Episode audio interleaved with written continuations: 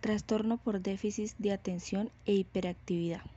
La siguiente presentación será realizada por Nora Amparo Quinto y Karin Mayela Moreno, estudiantes de Psicología de octavo semestre de la Fundación Universitaria de Popayán, CE Norte.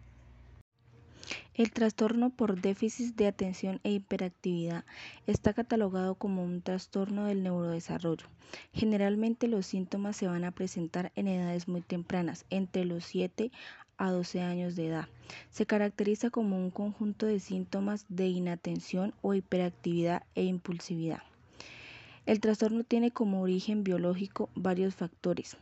El genético, ambiental, que esto contribuye a su desarrollo.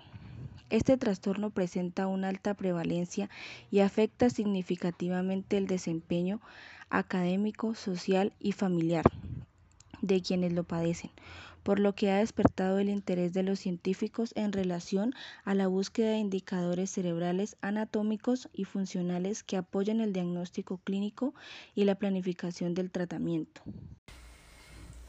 Las causas de este se dice que aunque no tiene una causa exacta o que no está clara, las investigaciones pues continúan y dicen que los factores que pueden estar involucrados en el desarrollo de este trastorno déficit de atención e hiperactividad incluyen la genética, el medio ambiente o problemas con el sistema nervioso central en momentos clave del desarrollo del niño.